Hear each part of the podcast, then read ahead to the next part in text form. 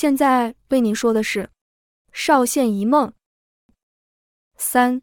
凌云，一日，小莲急急忙忙来通知林夫人似乎清醒了。凌云赶紧和林老爷一同过去。一进去，便看到林夫人露出虚弱的微笑。凌云呼唤着：“娘，你醒了。”林夫人轻轻说道：“扶我起身。”林老爷立刻将林夫人扶起，倚在她身上，激动到无法言语。林夫人说道：“没事的。”凌云也握着母亲的手，泫然欲滴：“娘，我好想你。”林夫人叹了一口气：“哎，我对不起你们。”凌云疑惑道：“娘，您在说什么？”林夫人缓缓道：“当初不该强求的，让你来这世上受这一遭。”林老爷也疑惑了：“你在说什么？云儿是我们一起求来的，算命的也说云儿命格好啊。”林夫人轻轻地摇了摇头：“那时我们四处求神问卜，在一个偏僻地方的客栈附近，我不是捡到一个小手镯吗？”林老爷点点头。是啊，云儿小的时候还有戴着。林云也点头道：“我后来戴不了就收着了，怎么了吗？”林夫人一脸哀伤。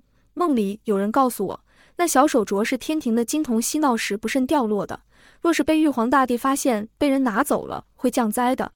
林老爷皱眉道：“那赶紧还不就得了？可要怎么还呀？”林云也问道：“而且怎么这么久才发现不见了呢？”林夫人淡然苦笑道：“天上一天。”地上十年，金童玩累了，隔天才注意到，偷偷拜托土地公帮忙找，找了大半天才知道是我捡走了，而且还发现云儿是抢求来的，作为惩罚，到时会一起带走。林老爷惊道：“这怎么行？”林夫人又叹了一口气：“我也一直苦苦哀求不要这样，也很后悔不该强求，希望能让云儿好好过日子。后来那人才说，降灾是免不了的，但若是有人代替云儿拿着手镯。”且云儿尽快离开此地的话，或许能避过此劫。林老爷再度惊道：“我们种的因就由我们承受。云儿，把手镯拿来，快快离开吧。”林云不敢置信：“这怎么可以？而且手镯在唐文那里。”林云这时才想起来，手镯也放在小布包里，所以一起给唐文了。怎么办？他不希望唐文代替他死，也或许唐文拿去典当了，但这样不是害了不相关的人了吗？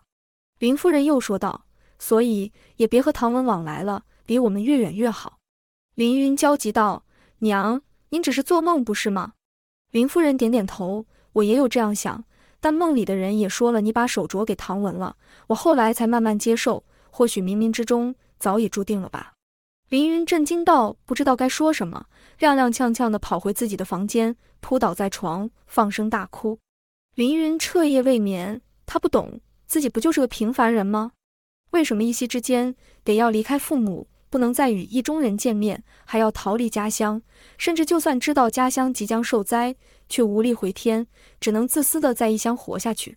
凌云很想说服自己和爹娘那只是个梦，但算命仙的话又该如何解释呢？真是命该如此吗？突然敲门声响起，王嫂的声音传来：“小姐，可以用早饭了。”凌云没有食欲。但他担心父母的状况，还是去了饭厅。林老爷看来也是一夜无眠，憔悴的像是突然老了好几岁。林云才刚开口：“爹。”林老爷勉强挤出微笑：“快吃吧。”林云坐下后，和林老爷一样，举筷却只拨弄着碗里的粥。过了一会，林云再度开口：“爹，我在想。”林老爷却打断林云：“云儿，我打算近日把布料铺收了，然后等你母亲好一点了，我们会找个偏僻地方等待惩罚。”林云大惊，说道：“爹，别这样，那只是一个梦啊，一定有其他办法的。”林老爷摇了摇头：“生死有命，只能接受了。”林云不敢相信，起身奔向母亲的房间。林夫人看起来更虚弱了。林云使了眼色，小莲见状，赶紧退出门外。林云轻声唤道：“娘。”林夫人慢慢睁开眼睛：“云儿啊！”凌云急道：“娘，你们别走，我一定会找到办法。”找不到的话，我也要和你们一起面对。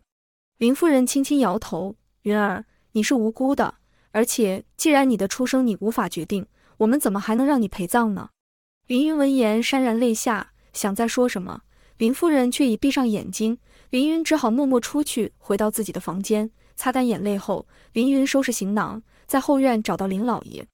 林云轻声道：“爹，我想出门一阵子，在那之前先别走好吗？”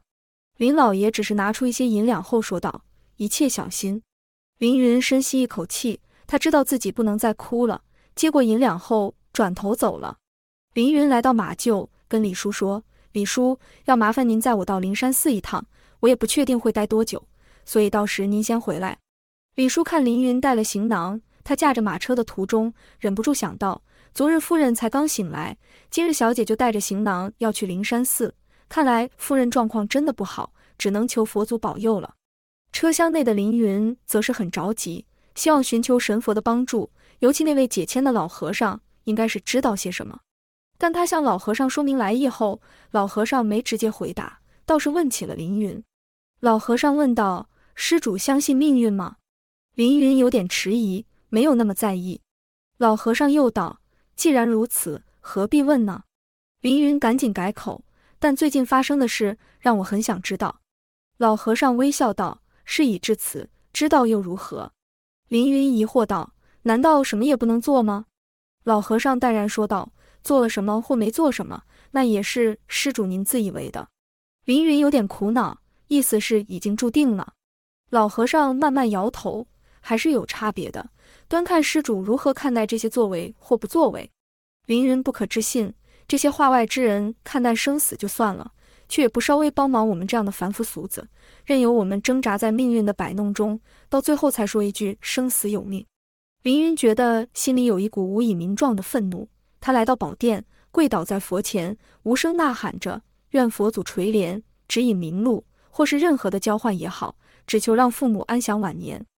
直到深夜，凌云才被老和尚劝说而到禅房歇息，在半梦半醒间，出现一慈眉善目的老者，凌云并不感到害怕。正要开口，老者轻轻摇头。凌云这才发现，他和老者已慢慢的飘了起来，穿过屋顶，看到灵山寺的全貌还在往上，直到看到家乡少县模糊的轮廓。皎洁的月光下，万物寂然。凌云正惊叹时，有声若雷，突然一阵天摇地动，千家万户被粗暴的摇晃着。一时间，声音嘈杂，人声、畜生此起彼落，而后房檐倒塌，地裂如沟，泉水泛滥，数处火起。哀嚎声不绝，凌云吓傻了，想往前，却发现自己正急速后退，不禁用力，才发现自己在禅房惊醒。刚刚只是梦吗？这就是所谓的劫吗？凌云惊魂未定，心里千头万绪，却无法动弹。直到禅房内阳光透了进来，凌云才稍稍回神。他赶紧起身到大殿外，远处的家乡看起来一切如常。他靠着栏杆瘫软在地。看来似乎连讨价还价的余地都没有了。那现在能做什么呢？而且又有几人会相信他呢？老和尚来到凌云的身旁，施主可以用早斋了。凌云哀求道：“求求你告诉我该怎么办。”老和尚淡然道：“施主已经知道想知道的了，要怎么做取决于施主。”凌云已经六神无主，这一切真的是因为那手镯而起吗？老和尚微笑道：“因果轮回。”怎知何为因，何为果呢？且天下间万事万物的生生灭灭，若皆须有所意义，是否自寻烦恼了？凌云颓然无语。老和尚再次提醒吃饭的时候，走开了，只剩凌云沮丧地看着宝殿里的佛祖。